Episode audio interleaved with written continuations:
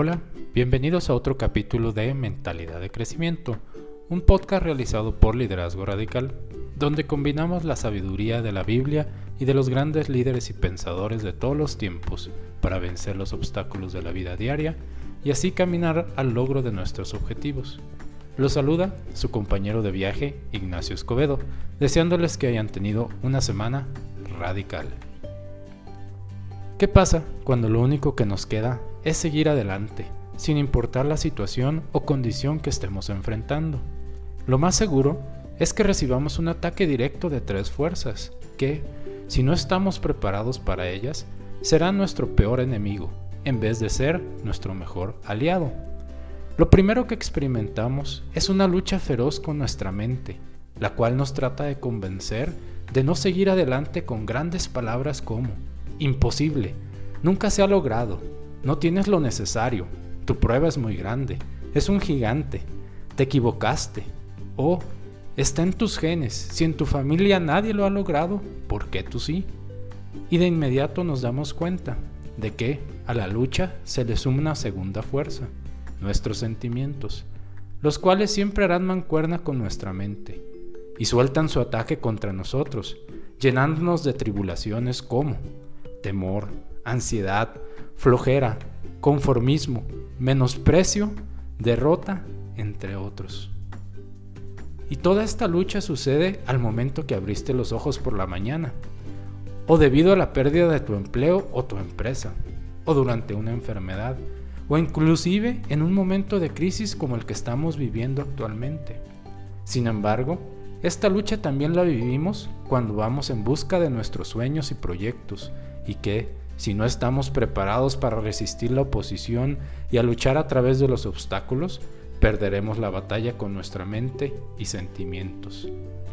Y, por si fuera poco, muchas veces enfrentamos una tercera fuerza, que son las personas a nuestro alrededor, que al igual que nuestra mente y sentimientos, tendrán algo que aportar a la batalla, sean de buena fe o en algunos casos de mala fe los consejos que nos darán vendrán de sus propias limitaciones y experiencias, que no son las tuyas, son las de ellos.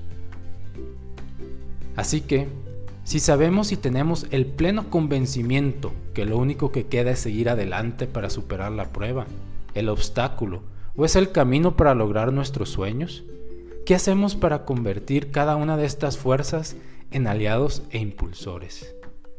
Epicteto, uno de los grandes filósofos estoicos, nos muestra el camino, cuando escribió hace casi dos mil años.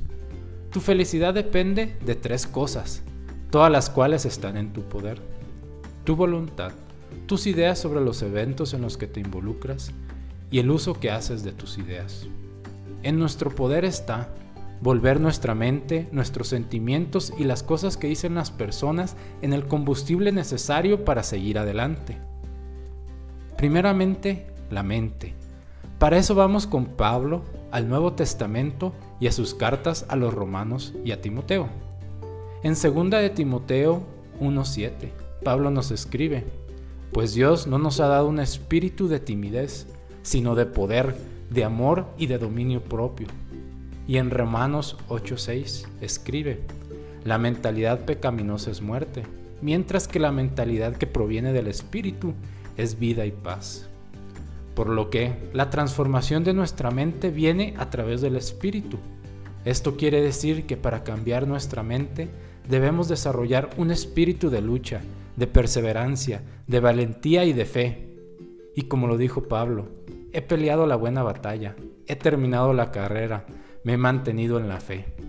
Esa fe que mueve montañas, fe que abre mares, fe que vence al enemigo, fe que da la victoria aún en la muerte. Mediante la fe transformamos al espíritu y mediante el espíritu transformamos nuestra mente y seguimos adelante en la buena batalla. Segundo, nuestros sentimientos, que son caprichosos y pasajeros, que cuando dejamos que tomen el control nos damos cuenta del error que fue, ya que solo buscan una satisfacción inmediata o representan un impulso proveniente de una emoción. Si una emoción no puede cambiar la condición o la situación con la que nos estamos enfrentando, es muy probable que sea un sentimiento inútil, o posiblemente uno destructivo. La verdadera fuerza proviene del control, esto es, en la domesticación de nuestras emociones y no en pretender que no existen. Y para lograr la domesticación requerimos de entendimiento y prudencia, como lo escribió Salomón en Proverbios 17:27. El que es entendido refrena sus palabras, el que es prudente controla sus impulsos. Así que cada vez que tengamos una emoción o un impulso, debemos detenernos y entender el transformo del mismo.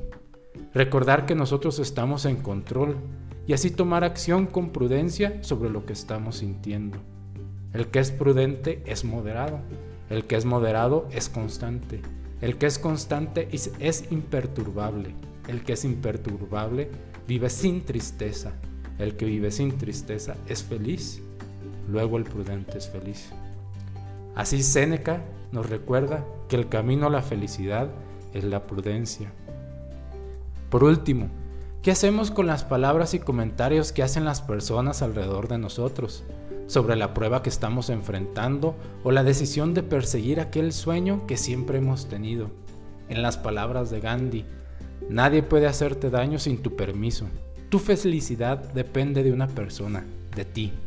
Así que cada uno de nosotros determinará el efecto que tienen las personas sobre nosotros, nuestras decisiones y acciones.